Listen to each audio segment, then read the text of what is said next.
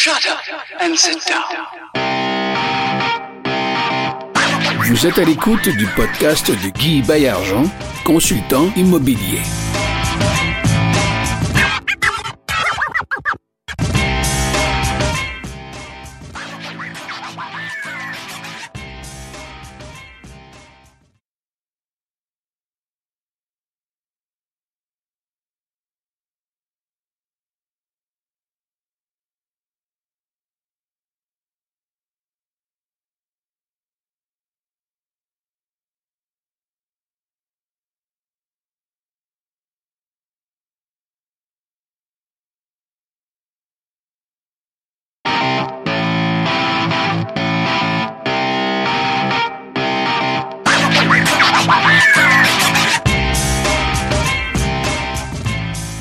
Montréal, ça va être bien compliqué. C'est un peu comme à Paris. Hein. À Paris, euh, le cash flow est très difficile à avoir. Donc, euh, tu ne vas pas à Paris pour faire du cash flow.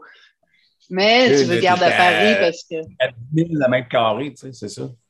Oui, c'est ça. Fait que, puis en plus, souvent, ben, les loyers sont plus ou moins plafonnés. ici, beaucoup de mainmise, beaucoup plus grande de l'État que chez nous.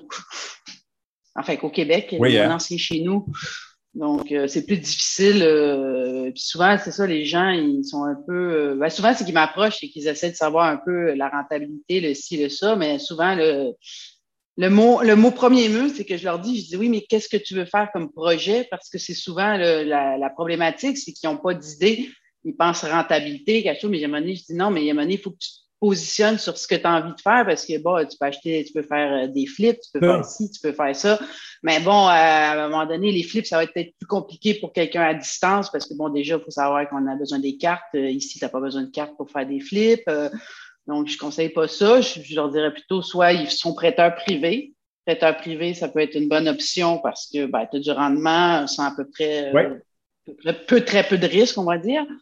Et puis, ou sinon, ben, c'est d'aller dans ce qu'ils appellent ici dans les immeubles de rapport, où je propose aussi, parce que ça, je le sais qu'il y a une demande pour ça. On reçoit beaucoup d'étudiants étrangers au Québec à chaque année et ils ont beaucoup discuté à se loger. Donc, euh, le concept d'avoir une colocation meublée, de leur proposer euh, ben, une coloc, ils arrivent, ils ont juste à poser leur valise, puis tout est là. Euh, c'est une bonne option aussi parce que là, tu peux louer à la chambre. Donc, c'est plus simple. Je sais que ça, ça existe aussi, puis qu'il y a une demande pour ça. Après, c'est sûr, je dis toujours, c'est Montréal, là, présentement, on va dire que les deux, trois dernières années, c'est un peu plus compliqué que si tu vas, je sais pas, moi, Sherbrooke, Trois-Rivières ou Gatineau, euh, donc une ville moyenne, on va dire. Donc, après, ça dépend aussi. Il y en a qui, je ont peut-être envie de faire du patrimonial. Il y en a aussi qui ont des projets d'expatriation. Donc, ce n'est pas du tout les mêmes, euh, les mêmes objectifs. Donc, c'est bien important pour eux, souvent, de bien définir leur projet, qui est souvent euh, le point de départ euh, qui est euh, assez nébuleux pour eux au début. Oui, exactement. Ils voient l'aventure. Ah, le Canada. Oui, c'est ça. Mais bon, à un moment donné, il faut. ce que j'essaie de leur faire comprendre exactement qu'est-ce que tu veux faire, quels sont tes objectifs, sur quoi tu vises. Puis après, ben, on peut après aligner un peu plus leur projet, les diriger peut-être vers les bonnes personnes. Donc, mesdames et messieurs, vous écoutez Ensemble, on va plus loin. Euh, la quatrième saison, on est vraiment, vraiment content de recevoir ce matin euh, Marilyn Dickey, euh, autrement nommée la québécoise de l'immobilier. Hein, c'est bien ça? Oui, c'est le petit nom qu'on m'a donné dans, dans, le milieu ici parce que, bon, je suis la seule avec un accent comme le mien, n'est-ce pas? Donc, ben, ça, euh, c'est parfait, ça, Marilyn. Écoute, euh, toi et moi, on s'est rencontrés. En fait, on s'est connus à l'époque où j'ai sorti mon livre et tu avais acheté mon livre et tu m'avais écrit, euh, en fait, un commentaire hein, qui était sûrement gentil. Oui, oui, c'est comme ça. Et voilà. Puis, quelques mois plus tard, de passage à Montréal, là, on s'est vu au parloir cave privé, le club où j'étais membre à l'époque. Euh, et puis, on a de Georges Tu m'avais même fait un beau cadeau. Moi qui est un amateur de bas, tu m'avais amené une paire de bas euh, que j'ai encore d'ailleurs. Alors, vraiment, c'est. Ça, c'est la différence entre les gens ordinaires et les gens extraordinaires. Pour moi, tu fais partie des gens extraordinaires. Donc, c'est les petites attentions qui font toute la différence. Je te remercie encore. Donc, on a la chance de te recevoir. Ensemble, on va plus loin parce que toi, tu as un parcours, en fait, tu es né au Québec, grandi ici, éduqué, etc. Euh, et un jour, tu n'as pas pris le bateau, mais tu as traversé l'Atlantique pour aller vivre en France et vivre l'aventure française. Ça fait déjà combien d'années que tu es là-bas? Ben, je suis arrivée ici en 2007, donc les années passent très, très vite. Hein. Ça fait euh, plus de 15, presque 15 ans. 14 hein. ans, on va dire. On va faire 15 ans en janvier prochain. Donc, euh, ça, les années passent très vite, mais je ne regrette pas euh, mon choix. Euh, on a un, bon vieux proverbe québécois qui dit qui prend mari prend pays. Voilà. Ah, OK, parce que ça a commencé comme ça. Ça a commencé par une histoire d'amour. Ah, que c'est beau. Non, mais pour vrai, je le dis sérieusement, c'est vraiment beau. Ben, merci, merci. Mais ouais, c'est puis l'aventure immobilière, Marilyn, ça avait commencé déjà avant. Est-ce que tu n'avais pas déjà acheté un Plex à Montréal euh, dans tes jeunes années? Ben, j'avais acheté en fait un Plex tout en vivant en France parce que dans mes jeunes années, j'ai voulu en acheter un et j'ai fait ce que souvent les débutants ont fait. On écoute les mononcles matantes qui connaissent rien en immobilier. Donc, euh, je voulais acheter un, un, un quadruplex euh, à Montréal puis bon, j'étais étudiante, donc j'avais besoin euh, de mon père pour euh, faire l'emprunt bancaire. Fait qu'il venait avec moi visiter. Et il m'a sorti une phrase euh, qui m'était restée parce que des appartements, c'était des quatre et demi. Il m'avait dit, mais t'as envie de rester dans un quatre et demi toute ta vie. ben moi, j'avais 22 ans, je fais, mais non, j'ai pas envie de rester dans un 4,5. Fait que finalement, j'ai pas acheté, ce qui été totalement ridicule parce que finalement, c'était mes parents qui ont jamais investi à part une maison, qui ont acheté, qui ont vécu dedans toute leur vie. Euh, ils n'avaient pas cette vision du tout, mais moi, moi j'avais zéro connaissance et zéro réseau, donc euh, j'ai pas fait l'achat. Et euh, ben, aujourd'hui, bon, pas de regrets, mais c'est vrai que je me dis, si j'avais écouté ma petite voix, au lieu d'écouter les voix euh, discordantes euh, de gens qui finalement ne connaissent pas, désolé papa, mais euh, voilà, ma vie peut-être aurait été différente. Après, bon, c'est, mais l'immobilier, l'intérêt a toujours été là. Puis bon, à force, j'ai commencé à plus aller chercher les informations auprès de gens qui s'y connaissent. Mm. Donc, euh, sauf qu'au début, en France, j'avais eu très peur d'investir en immobilier parce que les lois sont très, très euh, particulières. Ici, tu peux être squatté, puis tu peux rien faire. Si tu as des squatteurs chez toi, tu peux être pendant deux ans, tu reçois rien, puis tu peux pas les mettre dehors. Euh, ils, ont des trêves ils ont des trêves hivernales, donc c'est l'hiver, ben, tu peux pas les mettre dehors non plus s'ils payent pas parce que c'est l'hiver. Bon, l'hiver français, c'est pas l'hiver canadien. Hein. Donc, euh, ça m'avait beaucoup effrayé. Donc, j'ai acheté au Québec. je me suis dit, bon, au Québec, je connais, euh, même, puis bon, c'est une des premières, euh, on va dire, lois qu'on dit de l'immobilier, c'est d'acheter où tu connais. Donc, ben, j'ai acheté à Montréal, même si je vivais en France, ce qui paraît un peu bizarre pour un premier achat immobilier parce que c'est quand même pas on va dire, traditionnel, acheter à 7000 km de chez soi. Mais je l'ai fait et je ne le regrette pas. Puis après, ben, c'est de là découlé, je me suis dit, ben, s'il y a des investisseurs au Québec, il doit en avoir en France aussi. Et pareil, j'ai été chercher des informations pour connaître comment, justement, de ne pas être pris avec des squatteurs ou des trêves hivernales ou des choses comme ça.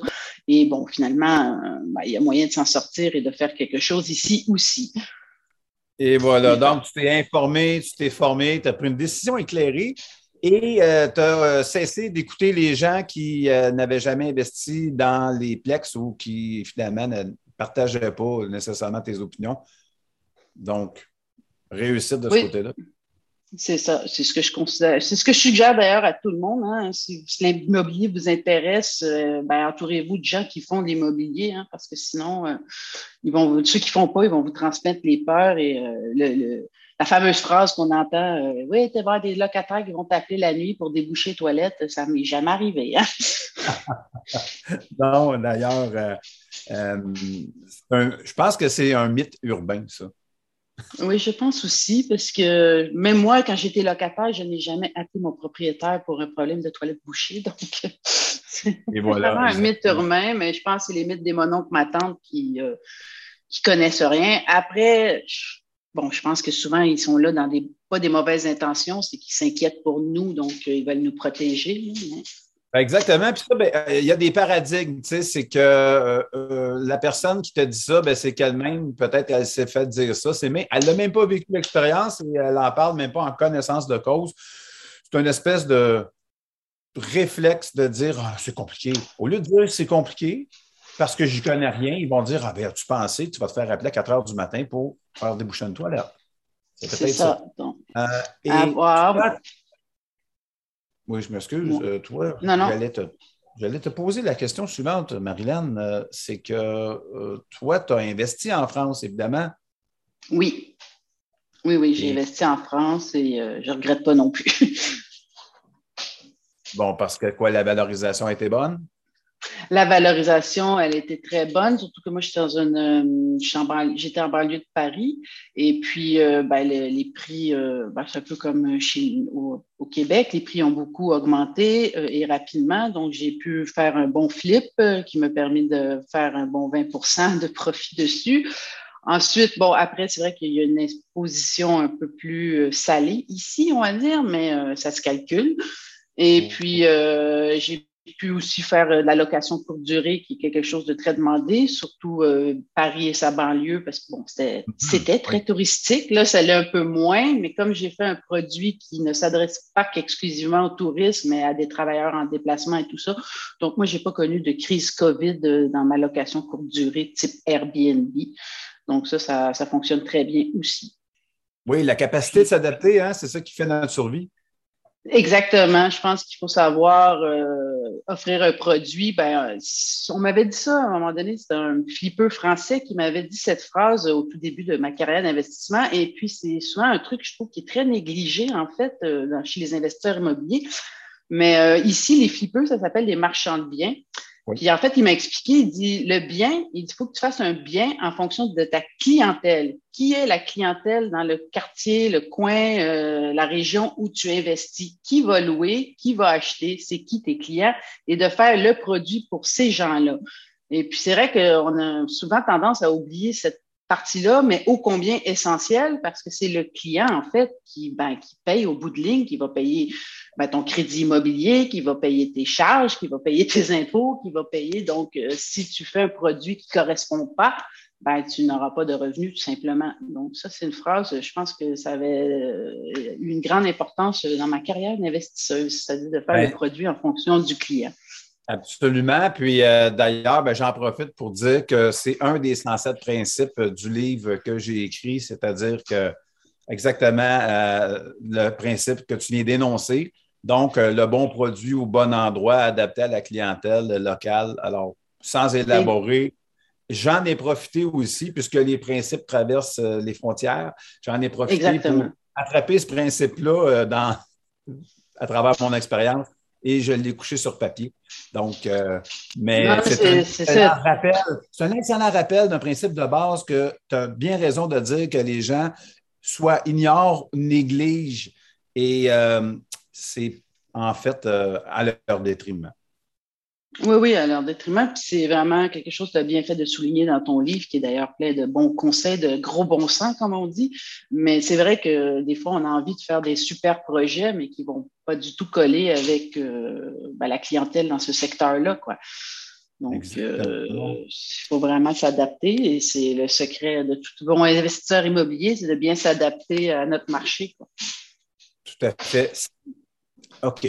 Si tu avais euh, des conseils à donner à un investisseur français qui, a, qui, a, un apport, c'est-à-dire qui a de l'argent, qui a une mise de fonds, comme on dit au Québec, euh, et, qui cherche, euh, et qui cherche un produit, alors quels seraient, quels seraient les, disons, les deux conseils que tu pourrais donner à cette personne-là qui cherche à investir ici, pas nécessairement s'établir, mais investir outre-mer? En fait, moi, les premiers conseils, bon, déjà d'avoir de l'apport, c'est super important parce que ben, euh, chez nous, de toute façon, qu'on soit un local ou un étranger, on devrait apporter un peu euh, d'apport euh, sur ou une mise de fonds, comme on dit, ce qui est différent de la France, parce qu'ici en France, tu peux acheter sans mettre un seul centime sur la table. Donc, la banque finance tout, tes travaux, les taxes de mutation, les achats. Donc, euh, sauf que l'avantage chez nous, c'est d'après de mettre cet apport-là, il va vraiment travailler. Et puis l'autre avantage, je leur dirais aussi euh, de chercher, c'est bien, comme je disais au début, de bien définir ce qu'ils veulent faire de leur apport, quel type euh, de rendement de projet, de savoir si on du temps de gestion, pas de temps de gestion, de le déléguer, de trouver l'équipe. Donc, c'est vraiment souvent un point négligé, mais il faut bien, bien, bien définir en amont avant de commencer ces démarches pour trouver notre équipe gagnante, de bien définir le projet. Est-ce qu'on veut euh, comment on veut faire fructifier cet apport, c'est super important pour moi. Et ensuite de ça, euh, je dirais qu'après un coup ça c'est fait, ben, de vraiment vraiment trouver l'équipe qu'il faut parce que bon, j'avais envie de dire le premier agent dans ton joueur dans ton équipe serait d'avoir un bon agent immobilier. Mais avoir un bon agent immobilier implique qu'il faut savoir ce qu'on cherche comme produit parce que chaque agent immobilier sont spécialisés. Il y en a, c'est des maisons individuelles pour des familles qui veulent s'établir. Il y en a qui sont spécialisés plus dans le commercial. Il puis bon, aussi, il y a le secteur géographique qui compte. Donc, ça, c'est vraiment un point pour moi très, très, très important. Après, l'autre avantage qu'ils auraient, je dirais, c'est que ben, vous allez avoir une sécurité de votre placement parce que ben, la France et le Québec, ils ont des ponts très communs, dont un code civil qui est à peu près pareil, une sécurité euh, au niveau, euh, c'est comme tu parles souvent d'une assurance titre, donc euh, tout c'est beaucoup moins exotique que certains euh, qui veulent faire des investissements type en Thaïlande, dans des pays de l'Est, où là, bon, tu as peut-être probablement beaucoup moins de sécurité. Donc, euh, ça, c'est le gros côté que je dirais au Québec. Et aussi, le gros avantage, c'est qu'il y a beaucoup, beaucoup moins de complexité administrative qu'en France pour gérer l'immobilier. Euh, en France, tu as différents statuts pour euh, exploiter ton bien. Bon, au Québec aussi, tu peux l'avoir en nom propre ou en incorporation, mais en France, tu peux l'avoir en nom propre. Mais après ça, en nom propre, ça découle en location nue, c'est-à-dire un logement tout seul, mais tu peux avoir une location meublée, donc c'est une fiscalité différente très compliqué, euh, les paliers euh, administratifs et fiscaux ici, tandis que nous, au Québec, ça reste très simple, c'est-à-dire tu as des revenus, tu as des dépenses, il y a un résultat fiscal, et tu es posé sur ce résultat fiscal. Et je vais profiter pour rebondir justement sur la fiscalité, qui est un point intéressant et non négligeable pour un investisseur français, parce qu'ici, la fiscalité, elle est euh, assez lourde et ils ont aussi ce qu'on appelle des charges sociales qui peuvent tourner autour de 36% ce qui n'existe pas au Québec. Donc, euh, déjà là, euh, ça fait une grosse différence dans ton calcul mathématique. Et la beauté aussi, c'est qu'il y a une convention fiscale de non-double imposition. Donc, ton bien immobilier sera imposé au Québec, ne sera pas imposé en France par la suite. Bien entendu, en tant que contribuable, si on fait des gains au Québec, on doit quand même les reporter sur notre déclaration fiscale française et vice-versa. Mais ce bien-là, parce qu'il a déjà été imposé puis qu'il y a une convention fiscale de non-double imposition, ça permet à ce moment-là d'avoir des revenus qui ne sont pas euh, fiscalisés lourdement par l'État français. Donc, voilà d'excellents voilà d'excellents conseils puis d'excellents avantages. Puis tu sais aussi qu'il existe beaucoup euh, d'opportunités d'achat qui sont hors marché. Alors, euh, j'ajouterais à ces conseils-là le réseautage. Exactement. Très important. voilà, si on n'a pas d'antenne, si on n'a pas d'antenne dans votre pays, si on n'a pas des gens à qui euh, on peut se fier pour nous, nous, nous, faire part d'opportunités qui, qui, ne font que passer, parce que c'est la définition euh, même du mot opportunité, c'est-à-dire euh, quelque chose qui ne fait que passer, qui ne sera pas là très longtemps, parce qu'on parle de marché de surenchère. Hein. En France, on a les surenchères. non, euh, ils n'ont pas le droit. Ils n'ont pas le droit, OK. Ils n'ont pas le droit. Donc, si on affiche un prix, je ne sais pas, moi, un appartement à 100 000 euros, et j'arrive, je fais 100 000 euros, c'est moi qui l'ai. C'est obligatoire. OK. À partir du moment où vous rencontrez les conditions d'achat c'est à vous. C'est comme ça que ça fonctionne. C'est moi, si j'arrive après, et je dis non, moi, je t'en donne 115, c'est pas possible, c'est illégal en France. Ce qui trouve ça très particulier, d'ailleurs, les Français, quand je leur explique qu'on est justement un marché un peu en surchauffe, ils trouvent ça assez euh, incroyable. Je dis oui, mais c'est comme ça, on a le droit chez nous. Donc, euh, d'où revenir à réseautage, avoir des gens pour pouvoir être euh, premiers sur cette opportunité qui se présentera. Oui, en fait, ici, je sais qu'il y a eu des, il y a des propositions d'amender euh, les lois pour encadrer justement euh, la surchauffe immobilière et encadrer l'augmentation des prix. Par contre, j'aimerais ajouter, c'est très important de le dire, que lorsqu'on travaille dans des hors marchés, on a moins d'acheteurs potentiels. Qui dit moins d'acheteurs potentiels dit euh, moins de risques de surchauffe, moins de risques de ce qu'on appelle la surenchère. Exactement, et de surpayer un bien finalement qui euh, ne vaut peut-être pas la surenchère parce que bon, des fois, on est en compétition à condition de. D'être prêt, à acheter. De pouvoir bouger rapidement, de pouvoir bouger rapidement et d'avoir le plus d'apports possible. Donc, euh, je tenais juste à préciser. Oui, C'est une très bonne précision parce qu'effectivement, si on n'est pas préparé, ben, ça va nous passer sous le nez. Autre chose, comme ça s'appelle Ensemble, on va plus loin, le podcast, euh, l'autre façon aussi, c'est le partenariat. Euh, c'est-à-dire que, évidemment, le partenariat, tout le monde va comprendre que c'est de regrouper des ressources euh, monétaires, des ressources humaines pour l'atteinte d'un objectif commun, c'est-à-dire, exemple, acheter un parc immobilier, acheter un ou plusieurs immeubles en partenariat donc ici au Québec. Donc, il y a des montages financiers qui sont relativement euh, faciles à faire, bien qu'ils semblent complexes en apparence, euh, mais ils sont relativement faciles à faire pour justement former une société euh, d'investisseurs pour acheter de l'immobilier. Donc, certaines, évidemment, il y a des règles, c'est encadré et tout et tout, mais il y a une façon de faire qui peut être une alternative très intéressante à l'investissement particulier, c'est-à-dire euh, que chaque personne y aille pour soi-même. Alors, euh, je te donnerai l'exemple de deux, trois Européens se regroupent et ils disent, bon, nous, on veut acheter au Québec. Donc, imagine qu'ils peuvent acheter plus gros, euh, plus de rendement, il y a plus d'opportunités parce que justement, ils vont. La règle ici, ça va être comme ça en France aussi, c'est que plus ton bien a de logement, moins il y a d'acheteurs. Exemple.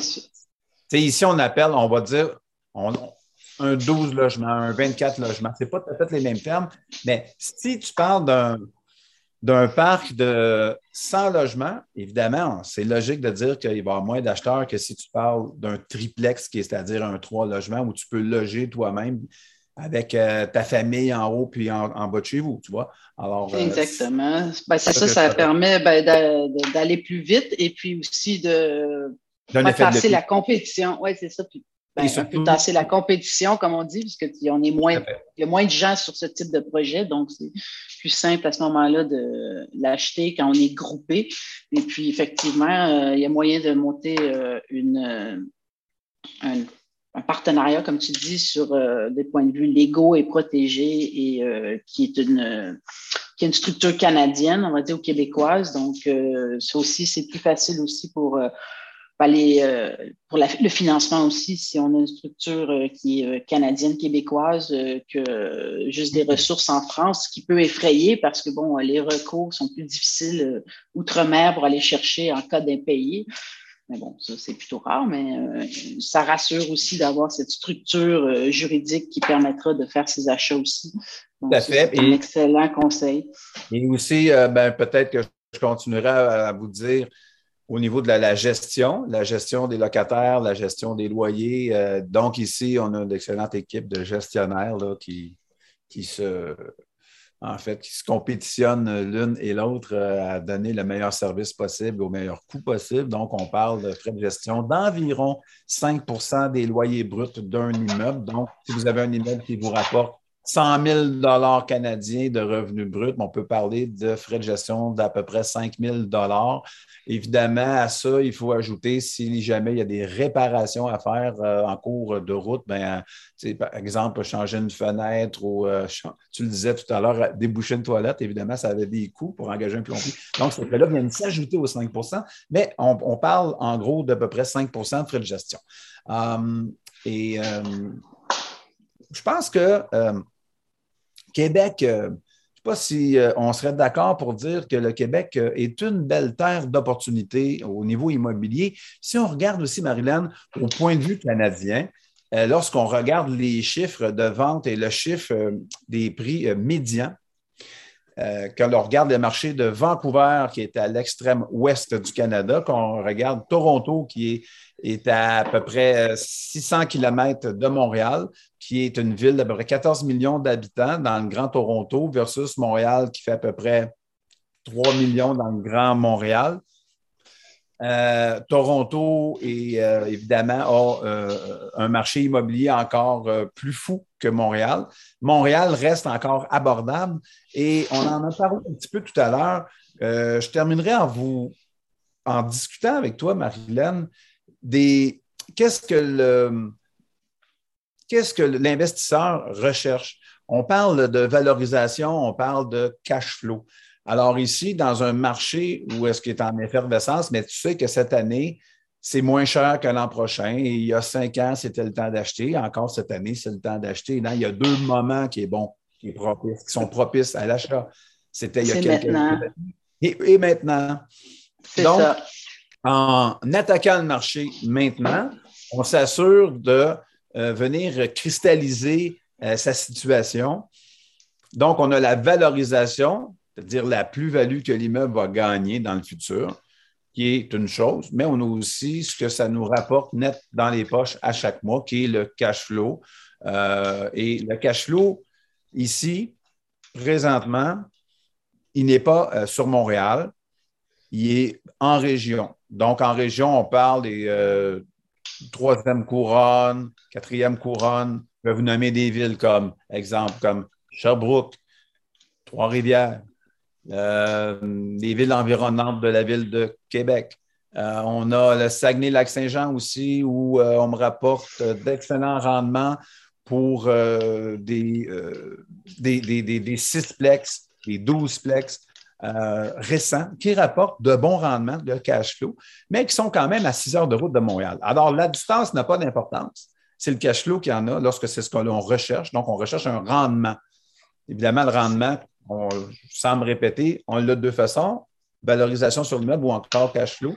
Puis la question que j'ai eu à répondre pas plus tard qu'hier, justement, parce que euh, ben, la personne dont tu connais, que tu connais, pardon, c'était justement euh, ce qu'il recherchait, il recherchait du cash flow. Donc, il euh, faut l'envoyer à l'extérieur de Montréal où les marchés sont marchés de locataires, parce que l'emploi, évidemment, on a plus d'emplois à offrir que de travailleurs pour combler les postes. donc, parce que l'économie se porte très bien. Alors, à ce moment-là, le marché locatif et le marché de résidence individuelle est difficile à atteindre pour les premiers acheteurs pour toutes sortes de, raisons, ces gens-là, bien souvent, vont préférer être locataires. Donc, ils ont des bons revenus, ils sont locataires, ils paient bien, donc les impayés très, très, très minimes. Et euh, euh, la, la, qualité de la clientèle, on peut choisir qui on veut comme locataire.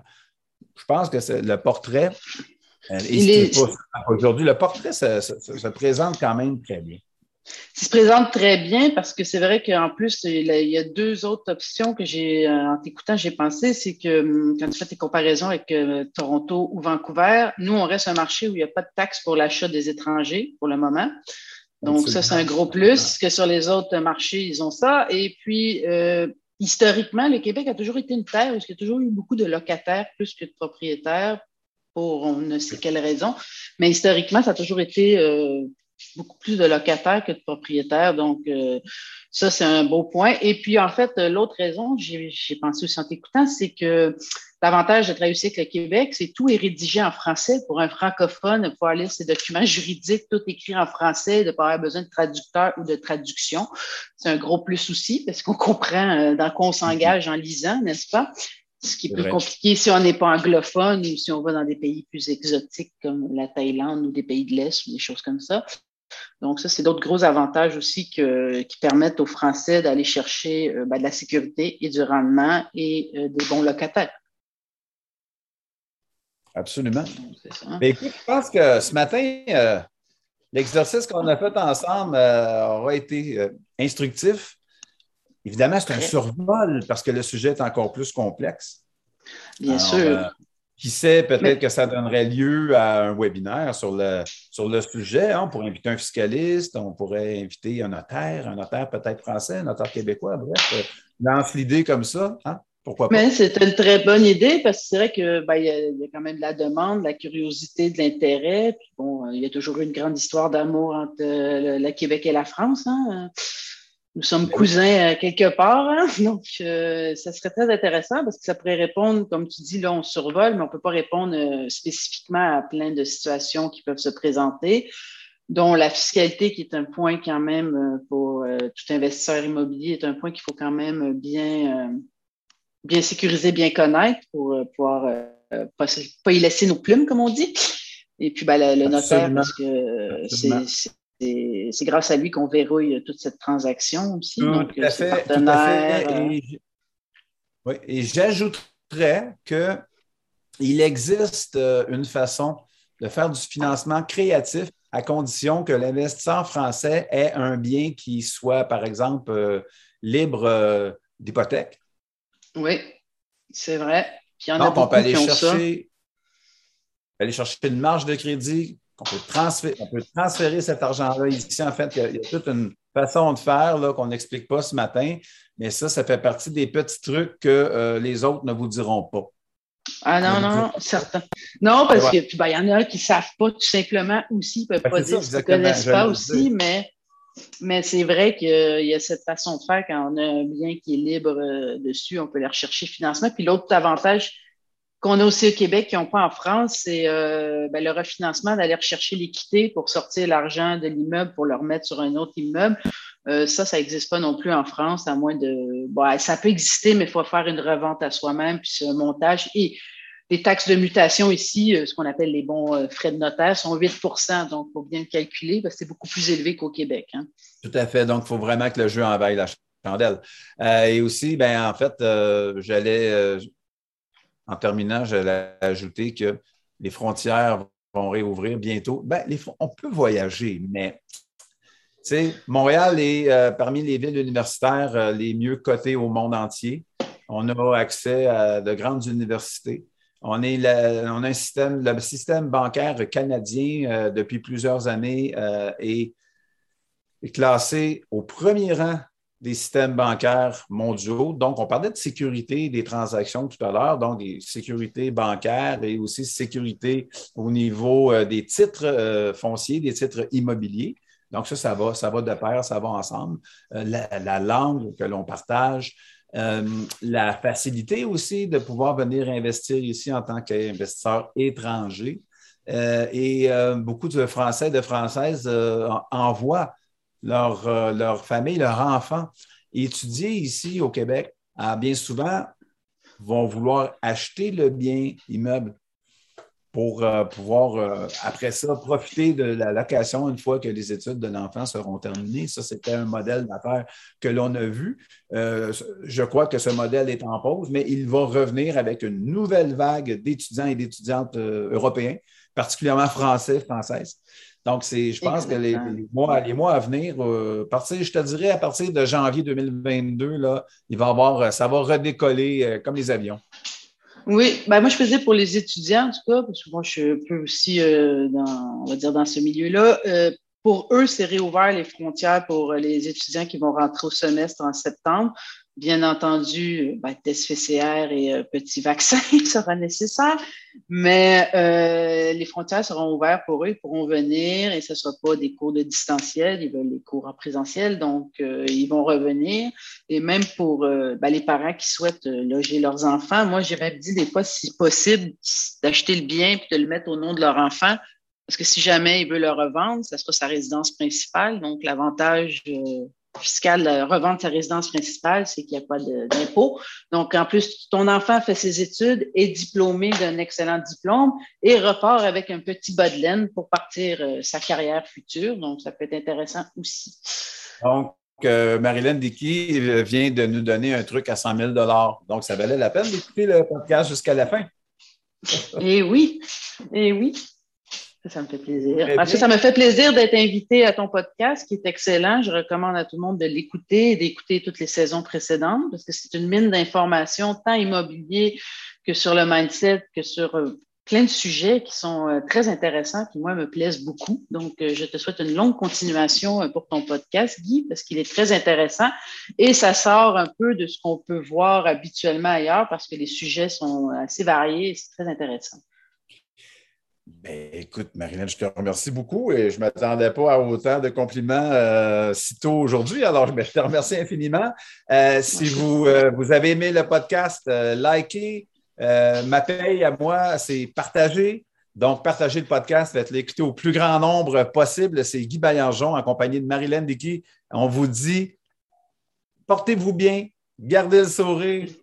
À la prochaine. À la prochaine.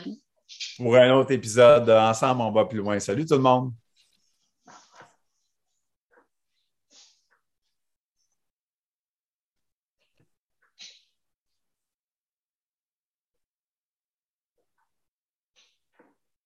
Shut up and sit down. Vous êtes à l'écoute du podcast de Guy Baillargeon, consultant immobilier.